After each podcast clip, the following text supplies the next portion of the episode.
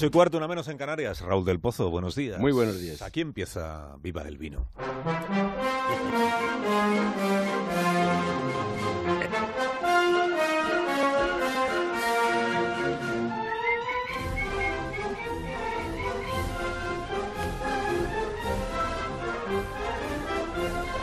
Cuando tú quieras, maestro.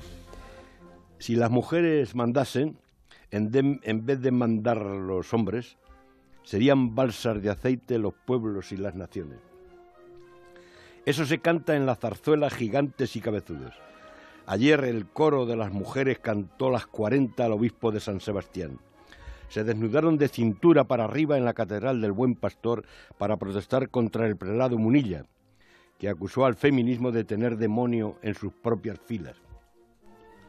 A Luis Miguel Dominguín, que tuvo amores con Ava Gardner, con Lauren Bacall, con Rita Hayworth, y que según cuenta Jorge Bustos también fue galán de monjas, un don Juan Ligón y cipotudo que cazaba con Franco, le pusieron un mandil en su efigie de bronce cercana a las ventas.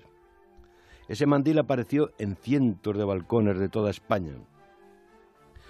Una hora lila rodeó las Cibeles, nuestra estatua de la libertad. Porque malva es el color del feminismo desde que 129 obreras en huelga fueron quemadas vivas por el patrón en una fábrica de tejidos de Nueva York. Hubo caceroladas y cadenas humanas. El encargado de unos grandes almacenes gritó a las chicas de los piquetes, lesbianas de mierda.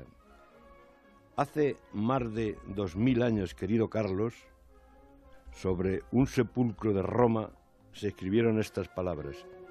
Guardó su casa e hiló. Los filósofos de la Ilustración retrataron a la mujer como una esclava melancólica, cargada con un niño que les cuelga en los pezones, y toda la vida escuchando al padre, a la madre, al marido que les dice, hija mía, ten cuidado con tu hoja de parra. Pero en solo 100 años han pasado de la cocina al Consejo de Ministros. Así que bebamos para celebrar en marzo el mayo de la lucha de las mujeres. Escuchemos con una copa en la mano como marca Jan lo que dicen las violetas y los lirios a la próxima divina estación de las rosas de un nuevo amor, de un amor libre, sin cadenas. Y viva el vino.